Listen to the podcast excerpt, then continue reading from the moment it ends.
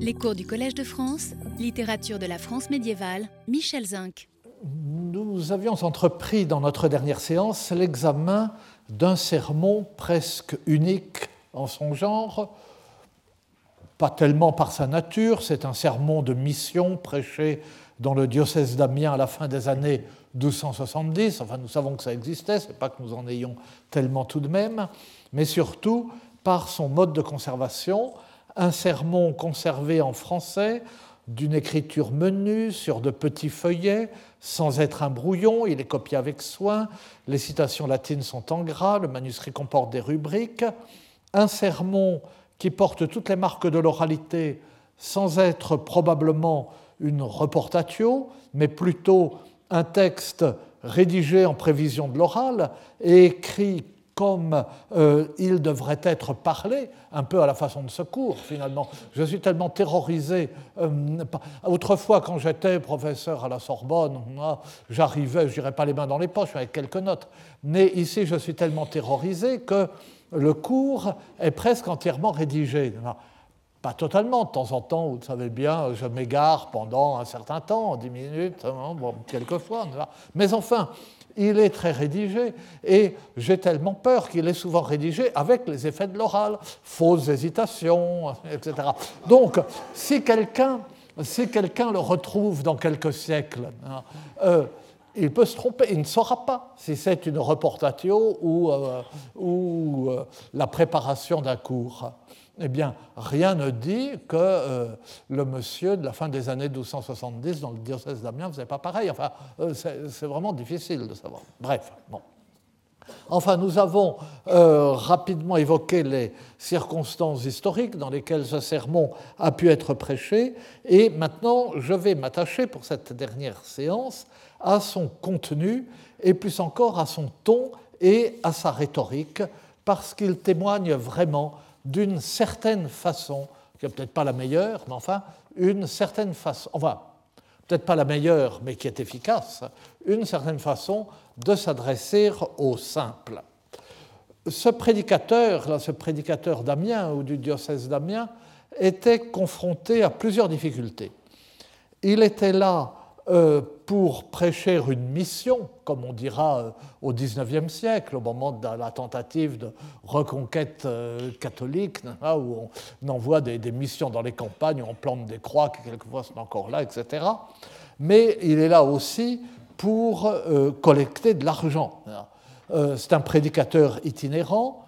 Il parlait dans une église qui n'était pas la sienne, avec l'autorisation du curé, il avait dû demander cette autorisation et le curé ne l'avait peut-être pas donné de bonne grâce. Nous verrons. L'argent euh, qui irait à l'œuvre de Notre-Dame d'Amiens, c'était autant qui serait détourné euh, de ses propres quêtes euh, au curé.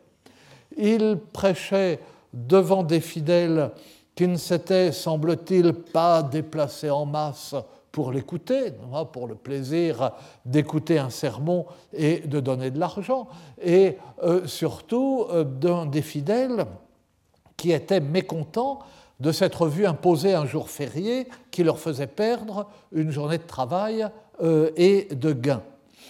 D'où, dans ce sermon qui fait allusion à tout cela, c'est moi qui l'invente, hein, un ton particulier qui est à la fois autoritaire euh, et euh, séducteur, euh, autoritaire et démagogique, menaçant et familier, familier à la façon du langage populaire quand il se veut encore une fois, sentencieux, entendu, mais un ton familier autoritaire très différent du ton paternel et au fond rassurant et bienveillant de Maurice de Sully, tel que nous l'avons vu dans les quelques sermons que nous avons lus.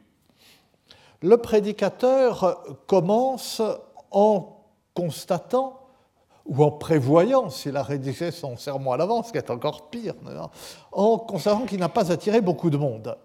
Et plus loin, il menace des châtiments de l'enfer ceux qui sont restés à travailler au lieu de venir l'écouter, d'abord de, de, ne pas travailler ce jour-là et de venir l'écouter conformément au mandement de l'évêque d'Amiens. Mais auparavant, il remercie le curé qui l'accueille, qui lui prête son église, c'est ce qui se fait dans ces cas-là, tout en soulignant qu'il a quand même eu raison d'y prêter son Église parce que s'il ne l'avait pas fait, il aurait été aussitôt démis de ses fonctions. Et on sait toujours ce, mélange C'est comme ça qu'il fonctionne. Et la fin de son propos, mais à laquelle il ne parvient qu'après bien des détours, c'est un très long sermon en fait, euh, la fin de son propos consiste à énumérer les avantages, c'est-à-dire les indulgences, qu'obtiendront ceux qui contribueront à l'œuvre de Notre-Dame d'Amiens. Et euh, il les énumère un peu comme un camelot, hein, euh, en les faisant valoir, en les accumulant, hein, en euh, rajoutant une prime quand on croit que c'est fini, hein, en incluant dans les bénéficiaires non seulement les assistants et généreux donateurs, mais euh, et leurs familles, et leurs parents, et leurs proches. et, voilà. et le tout, naturellement, accompagné d'exemplats, puisque c'est le, terreau de cette prédication au peuple. Euh, d'abord, euh, l'histoire bien connue, et d'ailleurs représentée à euh, sur la cathédrale d'Amiens, l'histoire du clerc Théophile, dans une version d'ailleurs originale qui précise que l'histoire se passe à Rome. Nous connaissons beaucoup de versions du clerc Théophile, il y a le, miracle de, de Rudebeuf que euh, Gustave Cohen faisait représenter du temps des théophiliens entre les deux guerres euh, à la Sorbonne. C'est une histoire extrêmement connue. C'est la seule, à ma connaissance, qui dit que ça se passe à Rome et que Théophile se convertit en entendant, en passant devant le Panthéon, qui était devenu une église, qu'il appelle Sainte-Marie la Ronde, et en passant devant Sainte-Marie la Ronde, il entend chanter l'office Salve Sancta Pariens, et euh, à ce moment-là, euh, il, il, se convertit. Ce qui est d'ailleurs, c'est une version, enfin bon, là encore je m'égare, mais c'est une version assez bizarre parce que euh, la seule ville au monde où l'histoire du clerc Théophile ne peut pas se passer, c'est Rome. Et pourquoi? Parce que l'évêque de Rome, c'est le pape. Donc, euh, or, toute l'histoire repose sur une euh, succession épiscopale, euh, les chanoines, qui se fait par les chanoines. Les chanoines désignent, comme ça se faisait à l'époque, désignent Théophile, qui refuse par humilité. On choisit un autre évêque qui chasse Théophile de euh, sa charge, qui a une charge de, vidame, ensemble d'administrateur du temporel de l'Église. Théophile, vous savez, furieux, vend son âme au diable, etc. Bon, Et euh, donc ça peut se passer partout, sauf à Rome. Mais Là, ça se passe à Rome, ce qui est d'ailleurs dans l'esprit de ce prédicateur qui aime bien en rajouter. Nous verrons, il, aime bien énumérer euh, toutes les circonstances impressionnantes des offices, euh, les chiffres imposants, palais, voilà. Alors, euh, donc, si ça se passe à Rome, c'est encore mieux. Donc il y a celui-là, et puis à la fin du sermon, euh, au moins dans la, fin de la partie du sermon qui nous a été conservée, puisque la fin manque, euh, l'histoire du marchand euh, qui oublie sa bourse et du bourgeois honnête.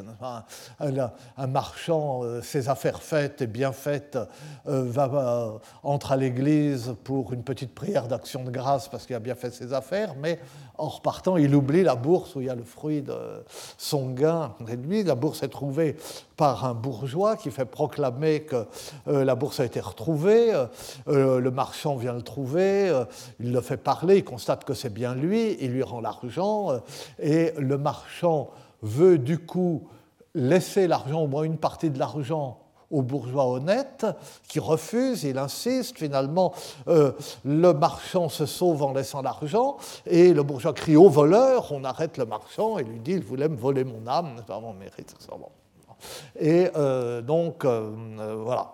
Mais, donc, à la fois ce ton autoritaire et démagogique et ces histoires entremêlées dans le sermon. Donc, tous les, tous les ingrédients.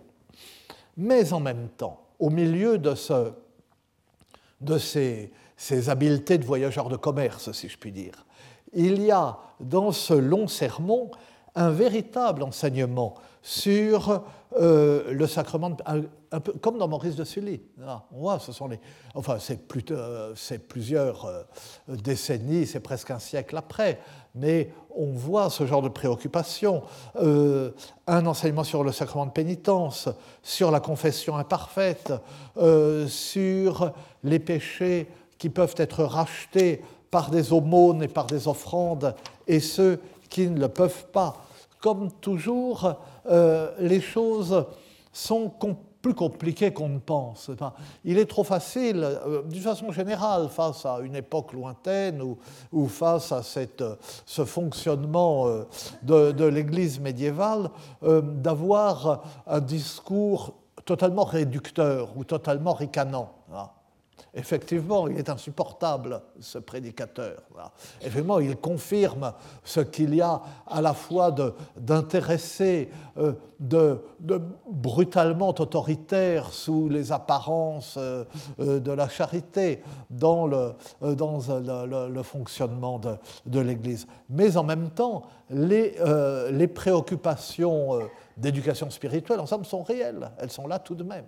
Ce n'est pas aussi simple nous sommes tentés de penser qu'une fois que nous avons percé à jour euh, euh, ces, motivations intéressées euh, et ces, euh, ces, ruses de, de, vendeurs de voitures d'occasion, comme on dit en américain, nous avons parfaitement éclairé son sermon, qu'il ne reste plus rien à dire puisqu'il a l'air de dire ça, mais en réalité il est comme ça. Eh bien, ce n'est pas tout à fait vrai il ne dit pas absolument n'importe quoi.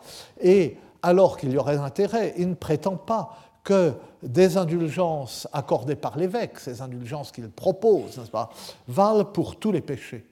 Et ni qu'il suffit de faire des dons à Notre-Dame d'Amiens euh, pour obtenir l'absolution de toutes ses fautes. Or, c'était une tentation de le faire croire.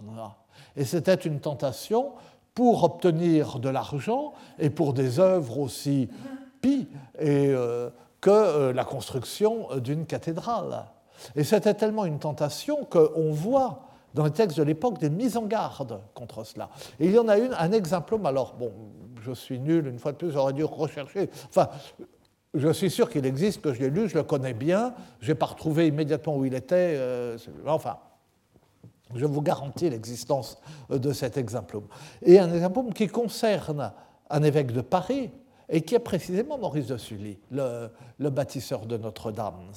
Euh, l'évêque de Paris, dans son désir légitime de bâtir la nouvelle cathédrale et donc de trouver de l'argent, euh, aurait dit à un usurier qu'il pouvait racheter ses fautes en versant à l'œuvre de la cathédrale les sommes indûment perçues. Et euh, ce qui était un péché de la part de l'évêque. Il fallait enjoindre à l'usurier de restituer ces sommes à ceux à qui il les avait extorquées. Et euh, un avertissement de l'au-delà euh, contraint l'évêque à reconnaître sa faute. Je plus, un avertissement direct où euh, si euh, l'usurier, après sa mort, lui apparaît et lui dit ben non, ce que vous m'avez fait faire, ça sert à rien, je suis toujours au purgatoire, hein, et il faut restituer l'argent à ceux à qui je l'ai pris. Donc pour en revenir à notre sermon, qu'il s'agisse de ces considérations, encore une fois, austères et démagogiques, autoritaires et démagogiques, ou bien de ces quelques efforts pour participer à l'effort constant de la pastorale de cette époque, pour donner un enseignement euh, sur l'examen de conscience, sur la confession, sur la pénitence, sur les conditions de l'absolution. Dans les deux cas, enfin, où qu'il parle de l'un et de l'autre, naturellement, il ne change pas de ton pour passer de l'un à l'autre. Il n'a pas conscience, et s'il en avait conscience, il ne le reconnaîtrait pas, mais il n'a pas conscience qu'il euh, procède différemment ou qu'il y a une qualité morale différente dans euh, l'un ou l'autre discours. Donc il use constamment d'un style qui est à la fois vivant et relâché, qui est ponctué d'exclamations, d'interjections si fréquentes qu'on ne sait pas si ce sont des tics de langage, si ce sont des effets de style préparés pour donner l'impression du naturel et de l'oralité, ou bien il dit par exemple à tout bout de champ euh, Faites paix, euh, tenez-vous tranquille, taisez-vous, etc. Euh, s'il faut comprendre que l'auditoire est effectivement agité, et nous avons vu la dernière fois que c'était très possible, que ce n'est pas du tout exclu. le ton est tranchant, martelé.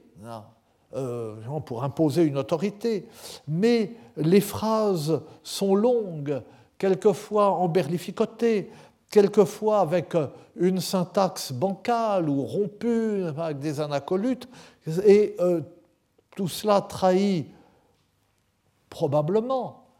Euh, il n'a quand même pas poussé le vice jusqu'à préparer des phrases mal faites exprès. Hein.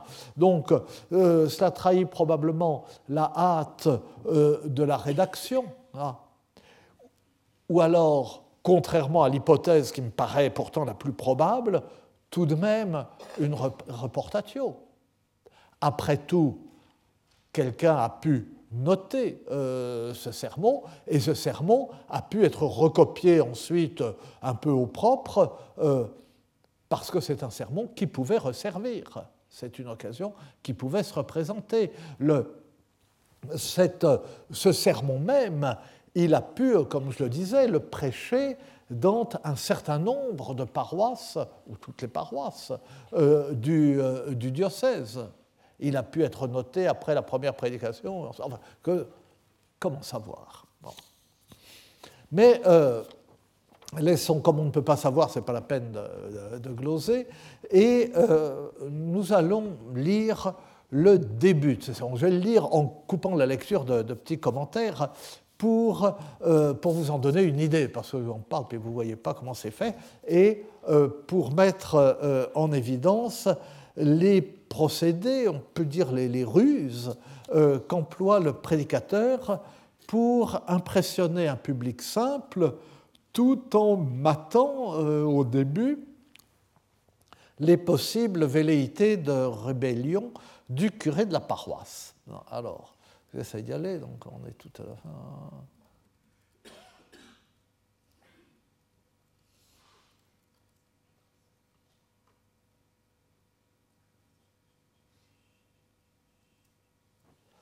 Voilà.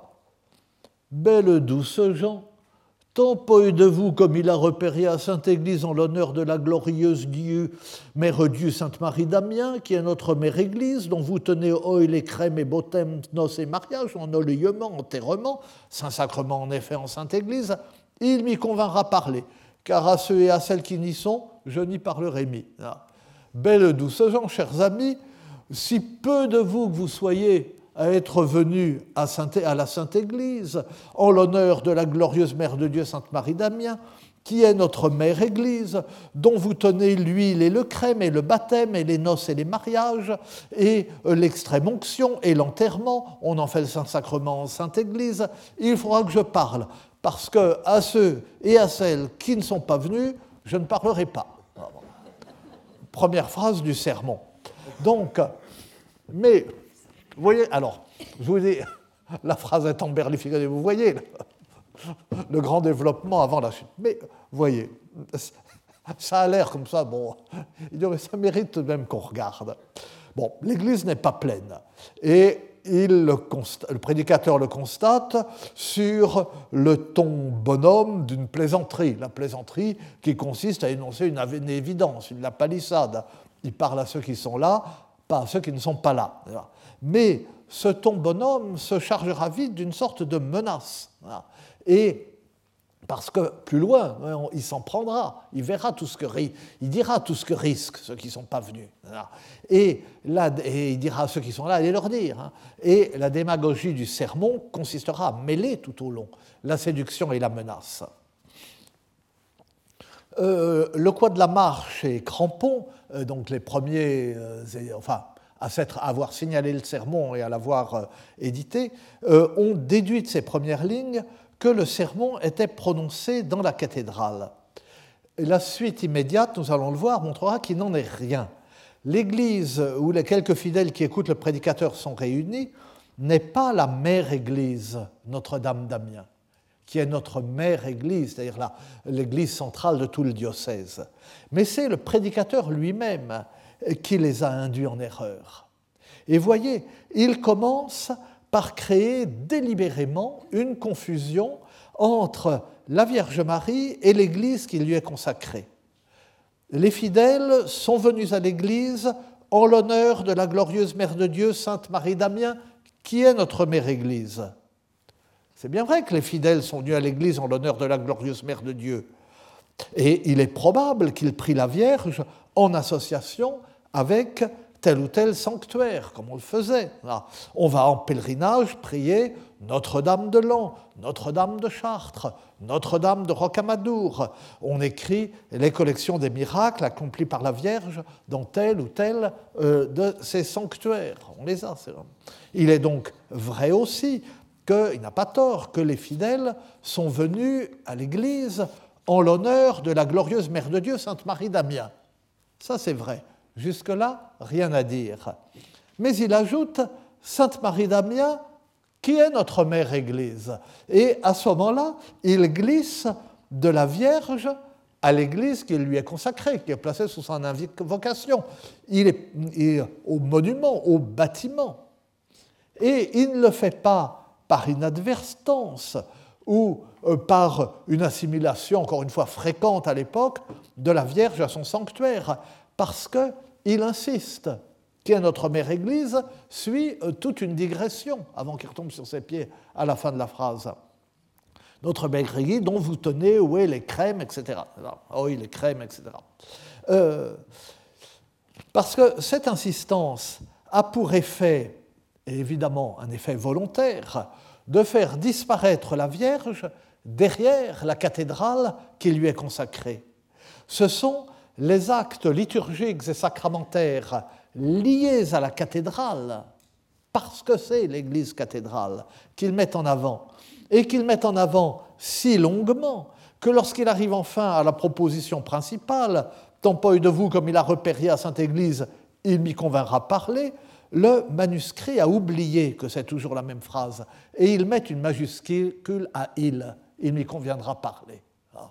La phrase est si longue le copiste euh, n'a pas saisi sa construction. Et dans euh, l'édition Meuret, il garde euh, cette majuscule, mais du, coup, le, texte est illisible. Et, il est si soucieux de mettre en avant, d'ailleurs, dans l'édition Meuret, il, ne met pas euh, moi, je mets Saint-Sacrement en effet en Sainte-Église entre parenthèses, parce que sinon, la construction de la phrase est impossible. On ne sait pas à quoi correspond euh, en effet. Et nous verrons que la parenthèse est nécessaire parce que ce qu'il dit, ce n'est pas vrai. Et, euh, et il est si soucieux de mettre en avant le rôle de la cathédrale qu'il en rajoute et qu'il dit du point de vue liturgique et sacramentaire, des bêtises, des erreurs, pour impressionner son simple public qui, euh, pense-t-il probablement, et probablement à juste titre, ne s'en apercevra pas et sera simplement impressionné par l'énumération. En effet, vous voyez, euh, en l'honneur euh, bon, qui est notre mère Église, dont vous tenez oil et crème et bottem, nos, etc. N'est-ce pas? Il est tout à fait exact de dire que c'est dans la cathédrale, lors de la messe chrismale du lundi saint, que l'évêque consacre le Saint-Crème pour toute l'année et pour toutes les paroisses de son diocèse. Le Saint-Crème qui servira pour les baptêmes, confirmation, mais ça c'est l'évêque, etc. Il est tout à fait exact aussi que le Saint-Crème est utilisé pour les sacrements du baptême et de l'extrême-onction, que le prédicateur appelle précisément ce sacrement de, l'extrême onction, on appelle dit dans le sacrement des malades, enoliement, enhuilement, c'est-à-dire onction, enhuilement, enhuilement, onction. Mais Le crème n'est utilisé ni pour le mariage, ni pour les funérailles, ni pour l'enterrement. Et le prédicateur ne les mentionne, et même noces et mariages, ça serait mieux si on met les deux. Bon, pareil, on met noces et mariages. Le prédicateur ne les mentionne, emporté par son élan, que pour persuader les fidèles que toutes les étapes de leur vie, du berceau à la tombe, du baptême aux funérailles, en passant par le mariage, dépendent de cette consécration par l'évêque qui ne peut avoir lieu que euh, dans la cathédrale. Euh, et encore une fois, je crois que euh, Murray se trompe en pensant, enfin c'est comme ça qu'il traduit, puisqu'il y a une traduction anglaise en face de son texte, que Saint-Sacrement, en effet, en Sainte-Église, bah, qu'il faut placer entre pas, encore une fois, il faut le placer entre parenthèses ou corriger Saint-Sacrement qui est fait en Sainte Église, sinon on ne peut pas construire. il se trompe en pensant que ce Saint-Sacrement désigne l'Eucharistie, le Saint-Sacrement de l'autel. Si impudent que soit notre prédicateur, il n'aurait tout de même pas l'audace de prétendre que le Saint-Crème est utilisé pour la consécration euh, et la communion. C'est quand même gros. Le plus simple des fidèles savait bien que ce n'était pas le cas. Il veut simplement dire que l'huile et le crème servent pour les sacrements ou pour les rites qu'il vient d'énumérer. Et peut-être même la formule Saint-Sacrement, en effet, en Sainte Église, euh, ne vise-t-elle que les funérailles qui sont mentionnés immédiatement avant pour leur donner de l'importance, parce que les funérailles, ce n'est pas un sacrement. Il n'a il pas tout faux, mais il a presque tout faux. Enfin, il a pas mal faux, quand même. Hein. Donc, euh, mais du coup, euh, l'énumération est impressionnante. Et après cette entrée en matière, le prédicateur précise que ce jour où les reliques de la cathédrale sont transporté dans la paroisse, ce jour est, par ordre de l'évêque, férié et chômé sous peine d'excommunication. Cet avertissement, il le développe d'abord, tout en s'adressant toujours aux fidèles, belle douce gens, à l'intention du curé de la paroisse qui l'accueille, en lui mettant sous les yeux, et du coup sous les yeux des fidèles, les châtiments qu'il aurait frappés s'il ne l'avait pas fait. Puis il le développe à l'intention des fidèles en leur faisant valoir qu'ils iraient en enfer s'ils travaillaient ce jour-là, et que ceux qui ne sont pas venus et qui sont allés travailler euh, iront en enfer. Et toujours sur le même ton de bonhomie menaçante, hein, euh, ponctué d'expressions familières fortement assertives. Alors, vous voyez, je lis, c'est la, suite, euh, nous lisons le début, là, c'est la suite de ce que nous venons de lire. Belle douce Jean, Messire l'évêque d'Amiens, qui est notre cire spiritueux et qui est tout lieu notre Seigneur en terre, Manda et commanda à vos seigneurs de prêtres et à tous les autres prêtres qui sont en son évesquier, dont il y a 740, non, euh, combien, j'arrive même pas plus à lire, euh, et 77, non, combien, oui, c'est ça, euh, que en quelconque lieu, les bénoites reliques, les bénéouites reliques et les messages de l'église d'Amiens vinraient, que les jours et les fêtes furent gardés entièrement, si hautement comme le Saint-Jour de Noël et comme le Saint-Jour de Pâques et de Saint-Diémence, en vertu de sainte obédience, destruitement sur peine d'excommuniement. Ah, donc, euh, euh, cher ami, Monseigneur l'évêque d'Amiens, qui est notre Seigneur spirituel, qui est à la place de notre Seigneur sur la terre, manda et ordonna à votre Seigneur de prêtre euh, et à tous les autres prêtres qui sont en son diocèse, dont il y a 777, que en quelques lieux que les benoîtres, les broniliques, les saintes reliques et le message de l'église d'Amiens viendrait, le messager, c'est lui-même, que le jour et euh, les fêtes fussent observés entièrement, aussi scrupuleusement que le Saint-Jour de Noël et le Saint-Jour de Pâques et le Saint-Dimanche, en vertu de la sainte obéissance, étroitement sous peine d'excommunication. Le, donc, vous notez la, précision dans le, du nombre de prêtres dans le diocèse d'Amiens. Il varie entre 797 et 777 selon les, les moments. Et c'est une stratégie qui consiste à impressionner en citant un gros chiffre sans aucun rapport avec le sujet. Ah, Et suit l'avertissement aux prêtres. Que de vous beneuil, vos sires de prêtres a-il fait le commandement, monseigneur l'évêque.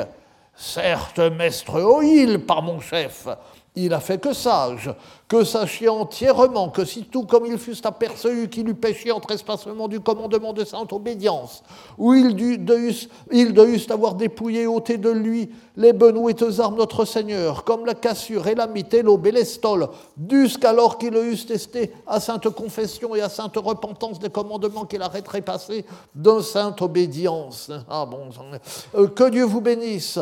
Votre Seigneur le prêtre a-t-il fait le commandement, a-t-il obéi à mon Seigneur l'évêque Eh oui, certes, euh, par sur ma tête.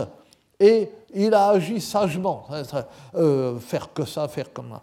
Car sachez entièrement, sachez bien que sitôt euh, qu'on se serait aperçu, qu'il aurait été convaincu d'avoir péché en manquant au commandement de sainte obéissance, il aurait dû avoir dépouillé euh, et ôté de sur lui les armes saintes de notre Seigneur, comme la chasuble, et la micte, Muret traduit la mitre, mais évidemment un, prêtre n'a pas de mitre, et amite c'est l'amicte, vous savez, qui est amictus, qui est un, carré euh, d'étoffe attaché par un cordon euh, que le prêtre porte euh, sur l'aube et dont, éventuellement il rabat sur sa tête. On trouve ça dans Villon, euh, dans la balade en ancien français, mais où souhait les saints apostles, d'aube vêtus, d'amic coiffé, qui de saints fort saintes étoiles, dont par le col prend l'humour euh, de mal talent tout échauffé, etc.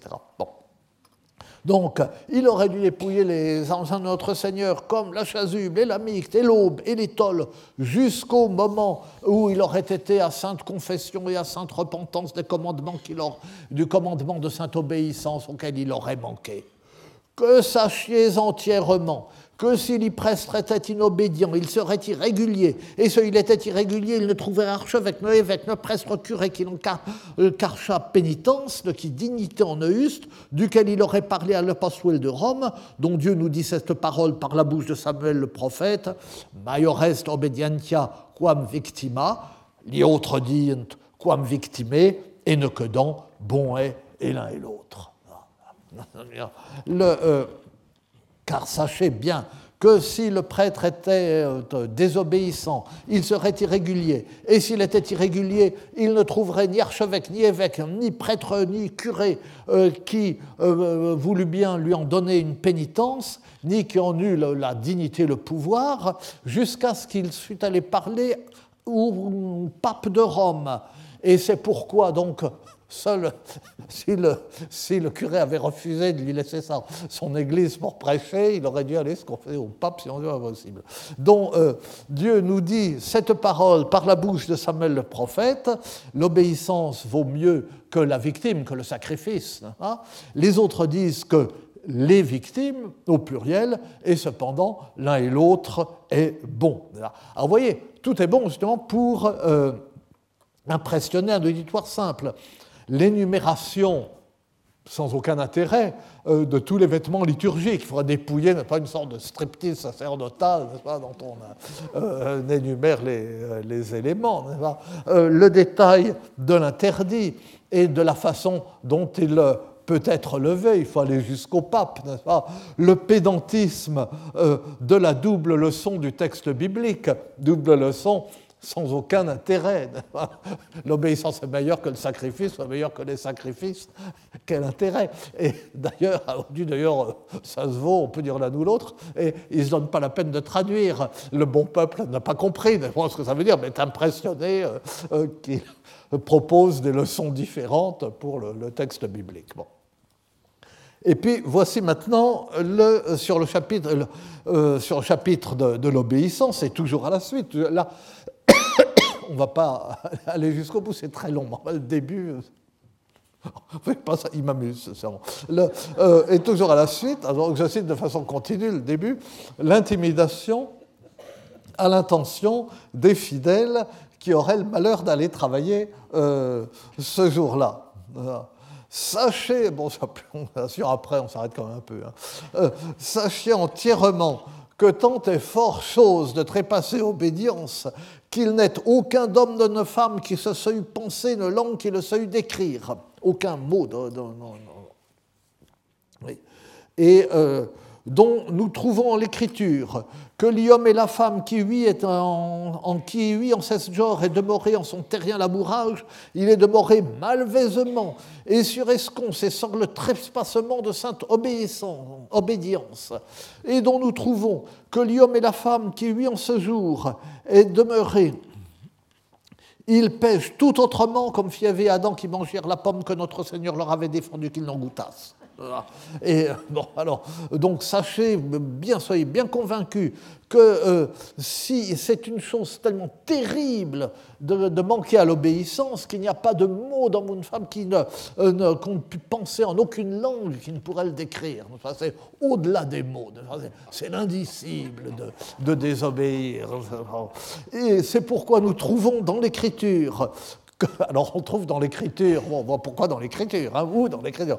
Nous trouvons dans l'écriture que l'homme et la femme, qui aujourd'hui en ce jour est demeuré, enfin si, aussi on trouverait dans, dans le Lévitique, euh, à son travail euh, de, terrien, enfin mondain, en somme, à son occupation euh, qui n'est pas spirituelle, il y est demeuré euh, de façon mauvaise, à tort, pécheresse, et en manquement à la sainte obéissance. Et c'est pourquoi nous trouvons que l'homme et la femme qui est demeuré à son travail en ce jour-là, ils pêchent autant que le firent Ève et Adam qui mangèrent le fruit que notre Seigneur leur avait défendu, euh, le fruit auquel notre Seigneur leur avait défendu de goûter. Ah. Et belle douce gens, sachez par bonne vérité que pourtant seulement que Adam et Ève trespassèrent le commandement d'obédience, ils furent 700 ans et 14 ans la mort et en la passion d'enfer, dont Dieu nous garde tous et toutes par sa grande pitié et par sa grande miséricorde. Ah. Beaux amis es-tu, bel ami, notre Seigneur nous dit cette parole, ubi te venero ibe te judicabo. Ah, donc, euh, nous sens, ça en de vérité, que simplement parce qu'Adam et Ève ont manqué au commandement d'obéissance, ils sont restés 714 ans dans la mort et dans la passion de l'enfer, dont Dieu nous garde tous. Euh, alors, pourquoi euh, le, pourquoi ce temps-là Je ne sais pas et, euh, euh, et toute par sa grande pitié, par sa grande miséricorde, euh, bel ami et toi, bel ami, notre Seigneur nous dit cette parole. pourquoi 614 Je ne sais pas. Où, là où je te trouverai, je te jugerai. si que Dieu m'aide, notre Seigneur dit par cette parole, pécheur, dit notre Seigneur, là où je te trouverai, là où je te jugerai. Or, sachez complètement que ceux et celles qui sont restés euh, en ce point, au point où je vous ai dit, ils seront pris de façon mauvaise. Bon, euh, ce sera, euh, ça se passera mal pour eux, car sachez par bonne vérité que s'ils étaient pris dans leurs pièces de terre, pendant qu'ils sont en train de travailler leur terre, dans leur champ, euh, c'est pris dans leur champ sans confession et sans repentance, ils seraient condamnés à la mort et à la passion d'enfer aussi longtemps que Dieu sera Dieu. Et Dieu n'en aura jamais pitié. Alors, D'abord, contrairement à ce que prétend le prédicateur, la phrase ubite in venero, ibite judicabo, là où je te trouverai, euh, là je te jugerai, ne se trouve pas dans la Bible. Ce n'est pas du tout notre Seigneur qui la prononce. C'est un adage juridique. C'est un adage juridique ancien qui est d'ailleurs, paraît-il, encore invoqué dans le droit actuel et qui autorise à poursuivre le coupable hors de la juridiction où il a commis son crime. Donc là où je te trouverai, là euh, je te jugerai. Bon. Mais, pardon, mais le mode de citation est typique de euh, notre prédicateur. Son sermon n'est pas du tout construit euh, comme un sermon universitaire. On avait regardé euh, construction des sermons universitaires, les sermons monastiques, euh, le, plan que j'appelais victorin, le plan selon les trois sens de l'écriture de Maurice de Sully. Bon, ça, là, nous sommes de nouveau dans un cadre totalement différent. Ce n'est pas un sermon universitaire, un sermon scolastique, pas de thème, pas de prothème, pas de division du thème, pas d'argumentation logique fondée sur un enchaînement de citations scripturaires, scripturaires, mais alors que le prédicateur s'adresse à un public simple, alors qu'il multiplie les ficelles capables d'accrocher un tel public, il fait d'assez nombreuses citations latines ce que Maurice de Sully, dans la version française, ou ce que la version française du sermonnaire de Maurice de Sully évite, au contraire. Lui, il fait euh, beaucoup de citations latines. Euh, elles sont d'ailleurs, je l'ai dit, en caractère gras dans le manuscrit. C'est une ficelle de plus. C'est impressionné en étalant une science qui dépasse celle de son auditoire. Procédé facile, procédé constant procédé de cuistre, euh, de pédant euh, euh, constamment utilisé. Et il tient dans une, langue simple des propos simples, il recourt à des exemples, bref, il suit d'une certaine façon les recommandations de Jacques de Vitry. Mais il est en deçà de Jacques de Vitry sur le plan doctrinal, exégétique, moral, tout en allant au-delà de ses recommandations dans l'ordre de la simplicité par son habileté à la fois insidieuse et insistante, par le, euh, genre euh, de procédés euh, qu'il utilise, ces procédés que notre époque aujourd'hui admire pratique, euh, enseigne euh, sous le nom de technique de communication et euh, nos enfants se bousculent pour entrer dans de grandes écoles de commerce et pour faire des MBA où on leur apprendra à parler comme le prédicateur d'Amiens.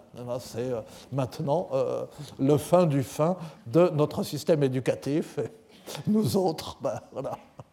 Nous autres, il ne nous reste plus qu'à commenter le sermon du prédicateur d'Amiens et, à prendre notre retraite. Bref, ces euh, techniques, il les maîtrise, il faut dire, admirablement. Euh, il me semble que euh, ce sermon devrait être enseigné dans tous les MBA. Et, euh, et pour le voir, il faudrait, bon, je vous en ai déjà trop lu, mais enfin, il faudrait lire le sermon entier hein, avec ce ton, racoleur, autoritaire, jovial et intimidant, ces digressions, ces exemples-là euh, qui n'égarent l'auditeur euh, que pour l'amener exactement au point où on veut le conduire.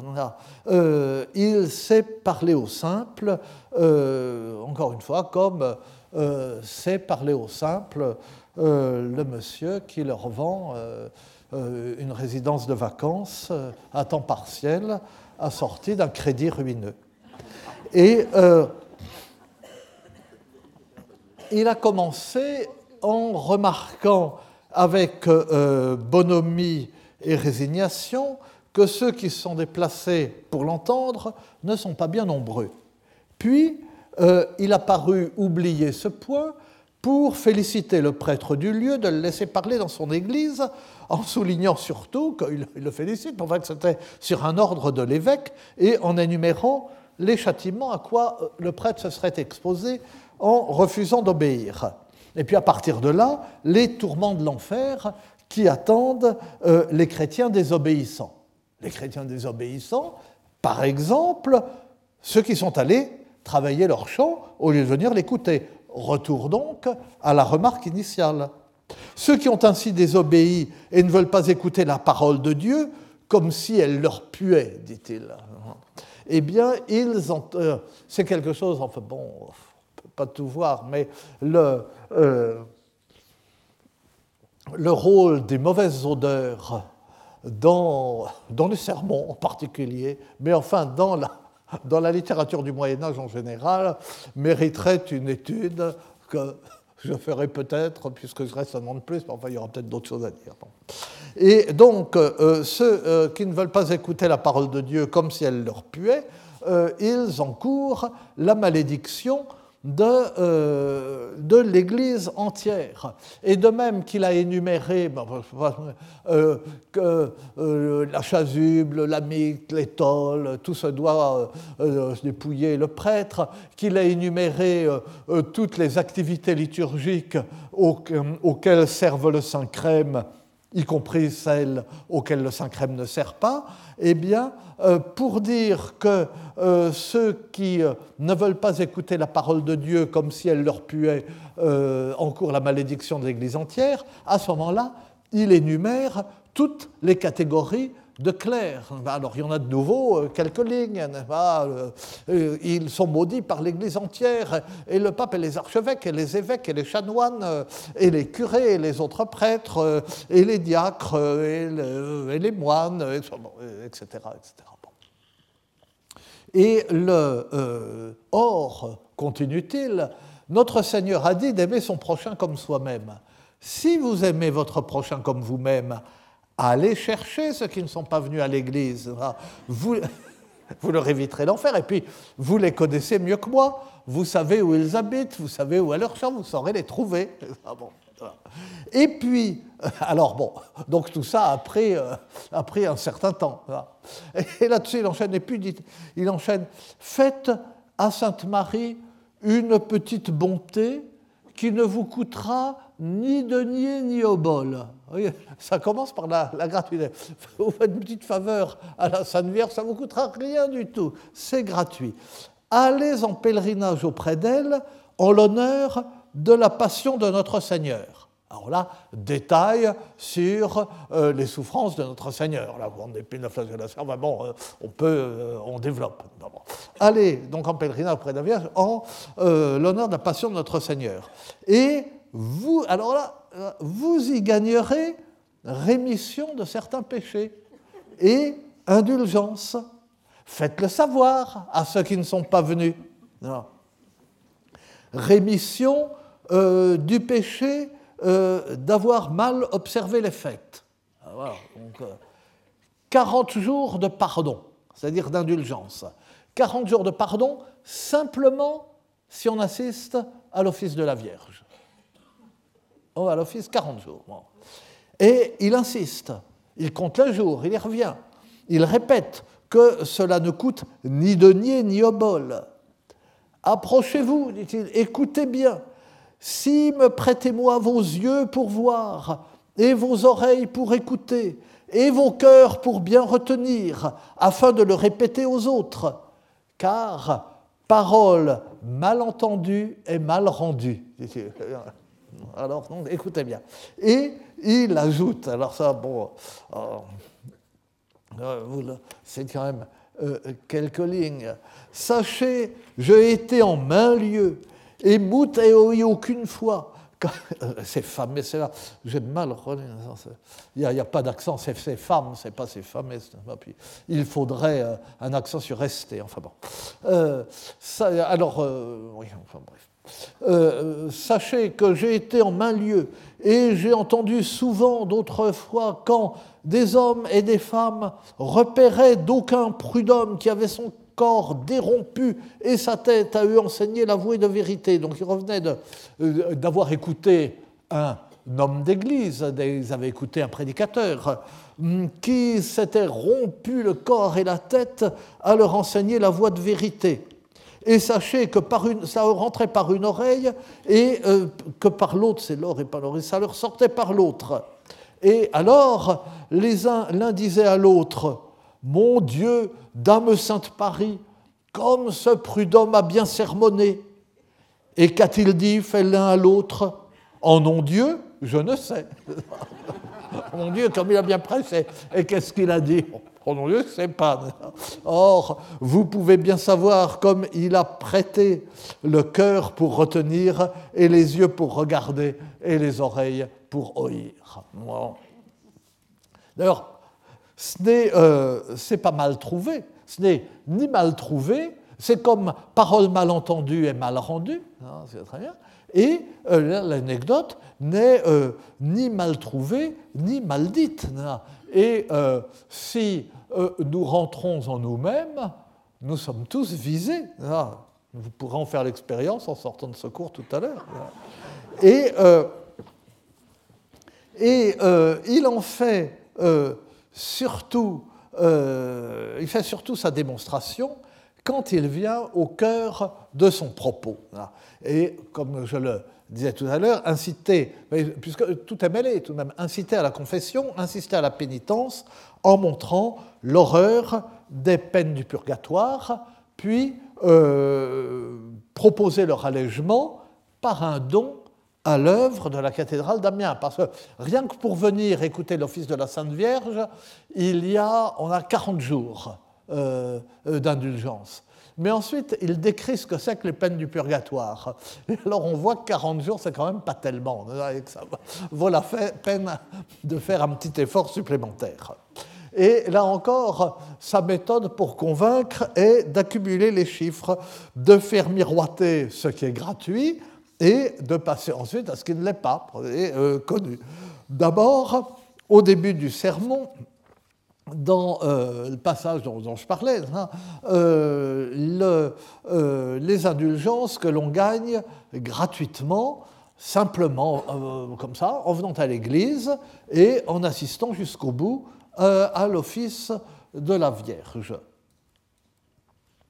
Et après, parce qu'il a commencé déjà son énumération, après y gagnez-vous encore qui mieux vaut que pour seulement venir de leur maison au moutier, ils gagnent 40 journées de vrai pardon, sans donner de noble, et 40 journées de vrai pardon pour attendre euh, le besogne de douce mère Dieu Sainte Marie qu'elle soit à consommer.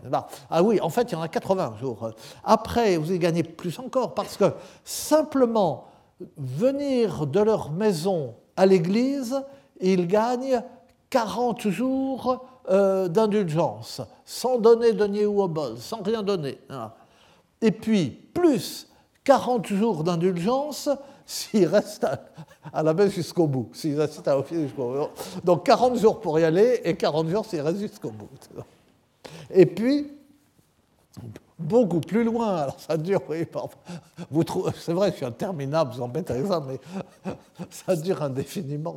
C'est pour vous donner un peu le sentiment de la longueur de ce sermon. Alors beaucoup plus loin, euh, il a raconté donc l'histoire du clerc Théophile, qui est un exemplum de l'efficacité de la Vierge pour arracher au pouvoir du diable, même dans des cas euh, désespérés. Il avertit qu'un jour viendra où on ferait n'importe quoi pour être dispensé d'un seul jour de purgatoire. Et à ce moment-là, il chiffre ce que coûte en année de purgatoire chaque péché mortel. Que si Maït, la glorieuse Mère Dieu, un jour viendra, que si vous pourriez avoir un seul genre de pardon pour plein autre tel mostère de Fenor esmeré, volontiers le prendriez si maïd Dieu. Sachez certainement que pour un péché mortel, sept ans de pénéance, pour deux, 14 ans, pour quatre péchés mortels, 28 ans. Ah bon. Euh, donc, et euh, car, comme aide la, la, glorieuse Mère de Dieu, un jour viendra où si vous pouviez avoir un seul jour de pardon, ah, pour euh, euh, un seul jour de réduction de peine, en somme, pour euh, plein, une église comme, plein d'orphins, une église comme celle-ci, eh bien, vous accepteriez que Dieu m'aide. Sachez certainement que pour un péché mortel, sept ans de pénitence, pour deux, 14 ans, pour quatre péchés mortels, 28 ans. Et enfin, au terme d'une longue phrase solennelle, là encore le manuscrit la coupe par un nouveau paragraphe pour faire ressortir euh, l'annonce euh, qu'il a clos, il proclame le nombre d'indulgences accordées par l'évêque aux bienfaiteurs de l'église d'Amiens. Et là, j'ai gardé la graphie du manuscrit pour faire euh, ressortir. L'Issir, l'évêque d'Amiens, qui est notre Père spiritueuse, est tenu à vous conduire et mener en paradis en la de compagnie d'angles, d'archanges, de martyrs, de confesses et de bienheureuses virges qui ont desservi le règne de paradis par martyrs de leur corps et par espandement de leur sang. Sachez vraiment à tous les bienfaiteux de l'Église, Madame Sainte Marie d'Amiens envoie sept fois vingt jours de vrai pardon à alléger les vies pénéanges que vous deviez faire ans, elle cruelle fut de purgatoire. Donc, euh, notre Seigneur l'évêque d'Amiens, qui est notre Père spirituel, qui est, tenu à vous conduire et mener en paradis, dans la bienheureuse compagnie des anges, des archanges, des martyrs, des confesseurs, des bienheureuses vierges, qui ont mérité le royaume de paradis par le martyr de leur corps et, par et en répandant leur sang. Sachez certainement à tous les bienfaiteurs de l'Église, Madame Sainte Marie euh, euh, d'Amiens. Il envoie 140 jours de vrai pardon pour alléger les vies penéantes que vous devez faire dans le cruel feu de purgatoire. Les, les, vies de malheur et de pénitence que vous devrez mener dans le cruel feu de purgatoire. Et sur quoi il décrit de la façon la plus sadique et en s'abritant sans aucune vergogne derrière l'autorité purement fictive de saint Augustin, les tourments du purgatoire par comparaison avec les martyrs des saints. Qui prendrait, fait saint Augustin, la plus tendre pucelle qui fut jamais menée du ventre de femme? Et alors, si on prenait euh, la plus tendre euh, jeune fille jamais née du ventre d'une femme, et qu'on l'écorchait toute vive, comme Sainte Barthélemy, et qu'elle ne put pas mourir, et que cette jeune fille fut euh, subit le, supplice de la roue, comme Sainte Catherine, et qu'elle ne put pas mourir, et qu'elle fut bouillie dans, l'eau dans de l'huile bouillante, comme Saint Jean l'Évangéliste, je ne sais pas où il a pris que Saint Jean l'Évangéliste, enfin bon, et qu'elle ne put pas mourir, et qu'on lui arracha les seins du corps, et qu'elle ne put pas mourir, comme on l'a fait à Mademoiselle Sainte-Agathe.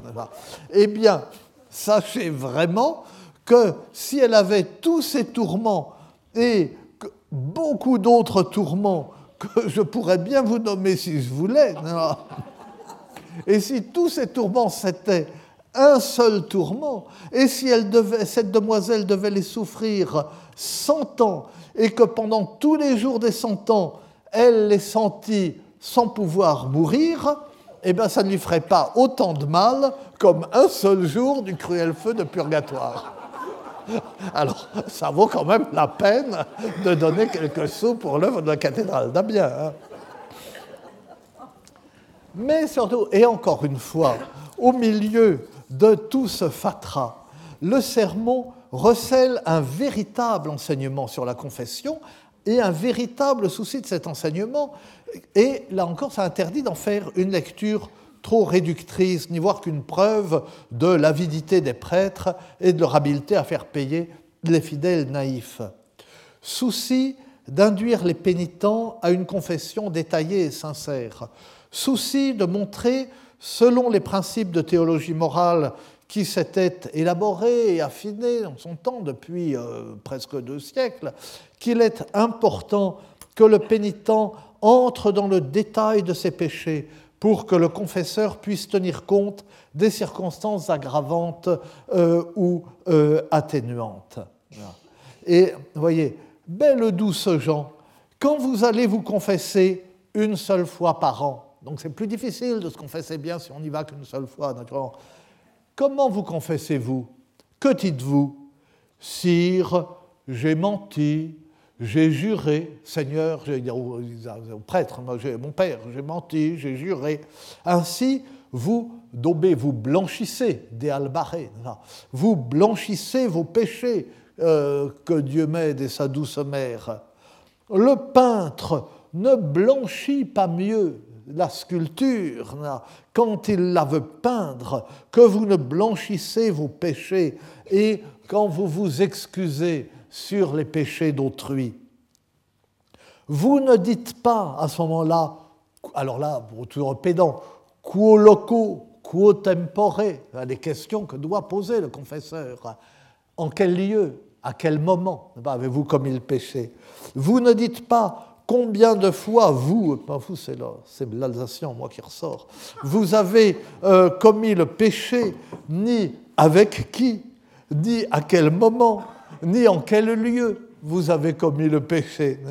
Certes, le péché serait plus laid dans cette église que là-bas au milieu des champs. Simplement, on a vaguement l'impression qu'il pense à un péché particulier, mais enfin bon, euh, simplement parce que la, euh, la terre ici est bénie dans l'Église. Plus, et la luxure serait plus vilaine de la part d'un prêtre ou d'un homme marié que de la part d'un garçon ou d'une fille, non marié, d'un garçon ou d'une garce. Enfin, garce n'a rien de péjoratif à l'époque. Peindre les souffrances du purgatoire n'a donc pas pour seul but d'inciter les fidèles à verser leur obol pour obtenir des indulgences, mais d'abord de les inviter à se confesser et à se confesser scrupuleusement. Encore une fois, et comme toujours, euh, une lecture réductrice à l'arrière-pensée de la manipulation est en fait aussi erronée qu'une lecture naïve. Et ce prédicateur confirme la constatation que le grand souci de la prédication au peuple de la fin du XIIe siècle avec Maurice de Sully à la fin du XIIIe siècle avec lui, c'est d'encourager la pratique de la confession individuelle et de faire comprendre le sacrement de pénitence. Non. Donc, bon, il est tard, je dois conclure, c'est la fin, je m'arrête au milieu comme toujours.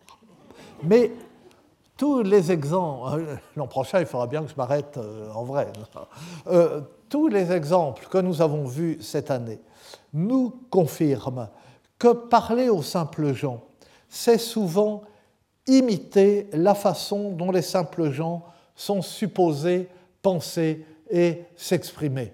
On le voit ici encore avec le ton entendu. Parler aux simples gens, c'est les mettre en scène. Et c'est pourquoi il ne suffit pas, pour traiter le sujet, de prendre en considération euh, des textes qui, comme les sermons, s'adressent explicitement aux simples et ont pour raison d'être de s'adresser aux simples. Il y a une posture du simple qui définit une bonne part de l'art littéraire médiéval. Et on peut, et c'est ce que nous ferons l'an prochain, on peut examiner bien d'autres textes en cherchant euh, cette posture et ce qu'elle signifie. Mais il y a aussi dans l'art littéraire médiéval une relation du simple et du non simple, si je puis dire, une relation du simple et du subtil, qui n'est pas celle qui nous est familière. Et euh, il faut euh, regarder les textes de près pour voir quelquefois que euh, ce qui est simple ne l'est pas, ne veut pas l'être, que d'autres choses veulent l'être, mais différemment de ce que nous pensons, et que la subtilité peut s'exprimer par des voies qui nous paraissent simples. C'est à cet élargissement de la perspective que nous consacrerons le cours de l'année prochaine. Euh, et là, euh, ce sera vraiment euh, la dernière. Je vous remercie. Retrouvez tous les enseignements du Collège de France sur www.colège-2-france.fr.